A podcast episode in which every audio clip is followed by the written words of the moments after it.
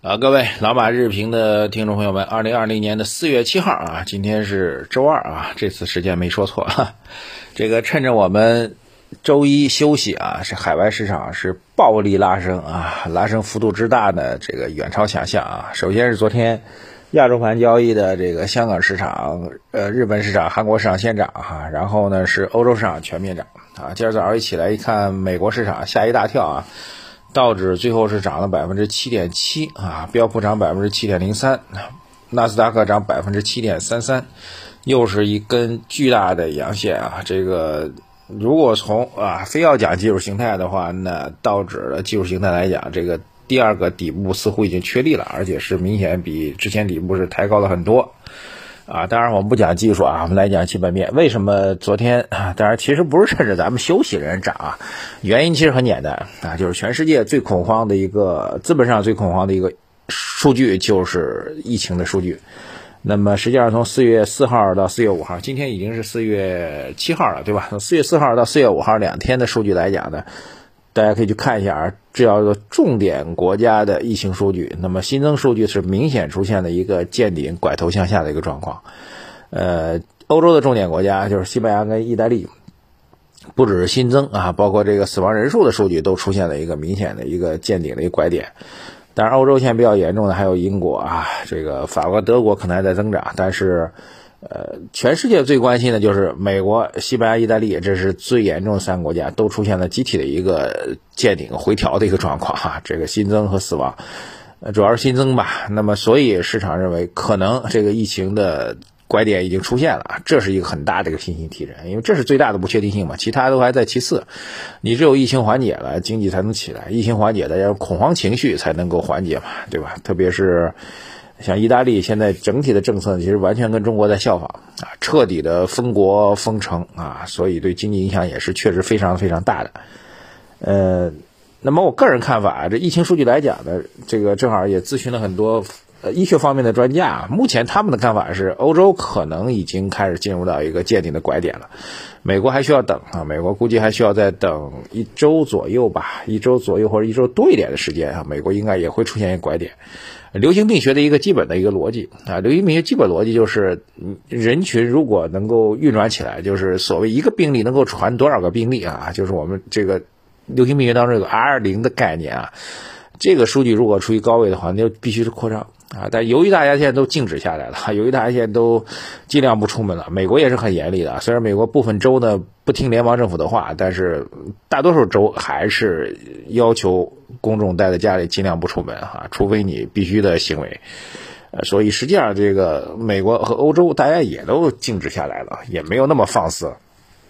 在这种情况下，疫情出现缓解也是一个大概率的事件，这基本上就是一个流行病学的一个基本的规律啊。所以大体判断如此，这应该是全球市场止跌啊，甚至帮助确定这个底部的一个非常重要的推动因素啊。毋庸置疑，今天 A 股啊，在这样的环境背景情况下，今天肯定是会助涨嘛。毕竟昨天涨得太猛了，欧美市场啊。我们想，如果昨天 A 股开盘的话，至少跟香港市场一样吧，香港市场昨天是属于涨得比较弱的啊，香港市场昨天也涨了两个多点吧，那 A 股至少要跟香港市场持平吧。好，这是第一个啊，第二事情就是本周末开始，很多朋友都在那问啊，因为我们一直是倡导巴菲特的价值投资理念啊，很多朋友都在问说，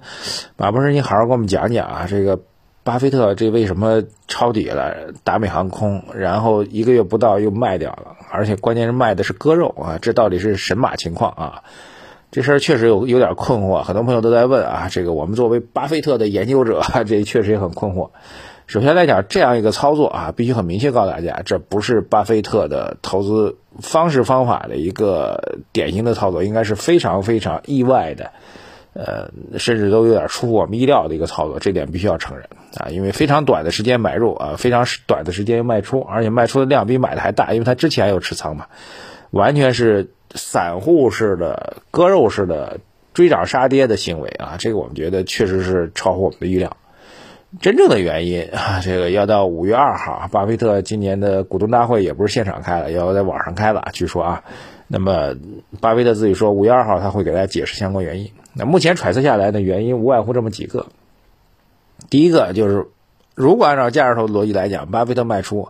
唯一的理由，我非要给他找个价值投资理由，那就是他认为航空公司未来的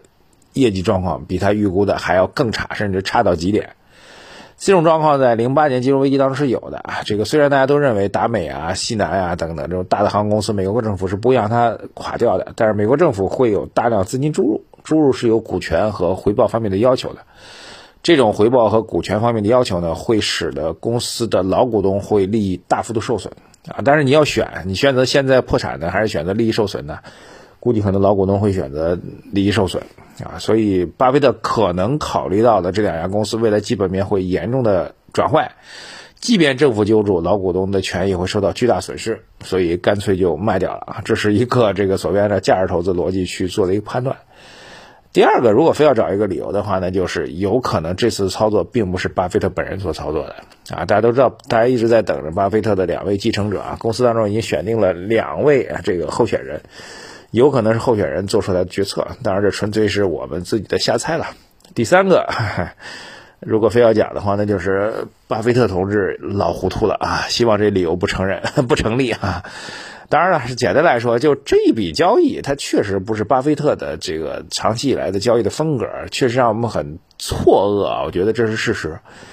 但是也不能因此就把巴菲特的这个值得我们去学习的这个价值投资理念彻底否定掉，这完全是两件事情，好吧？把它分开来看。当然了，最终的结果要等着五月二号啊，股东大会，巴菲特自己已经说了，他说五月二号开股东大会的时候，我给你们一个这个理由和解释啊，你们等着瞧吧。这就是价值投资者最大的一个区别啊！就我一直在讲，你看价值投资者和趋势投资者最大的区别是什么？有两个啊。第一个呢，价值投资者每一笔的买入和卖出，他都可以把账单告诉你，你完全可以跟着巴菲特投资逻辑去买。过去多少多少年买可口可乐、买苹果公司，你都可以买，你都赚钱的，没有任何关系啊。第二一个呢，他的交易的结果就是赚多少，每年年化收益多少，全部是账单公公开开、清清楚楚。啊，趋势投资者或者技技术分析的人，哪怕是什么波浪理论的创始人也好，各种技术指标的创始人也好，从来不敢告诉你他在哪个时间点买的哪只股票，因为股票上有反身性嘛。你一旦按照他那做，他就他就赚不了了。还有一个就是他到底是赢是亏啊？技术分析的人、趋势分析的人，他到底这么多年年化收益率是多少？从来没有人敢把这公开的信息几十年如一日的公开给你啊！这我觉得也是一个很大的一个差别啊。啊，第三个事儿，反映上的最后的，就是其实是上周五的事情啊。这个央行有点意料之外的第三次降准啊，加上超额存款准备金利率的下调啊，我觉得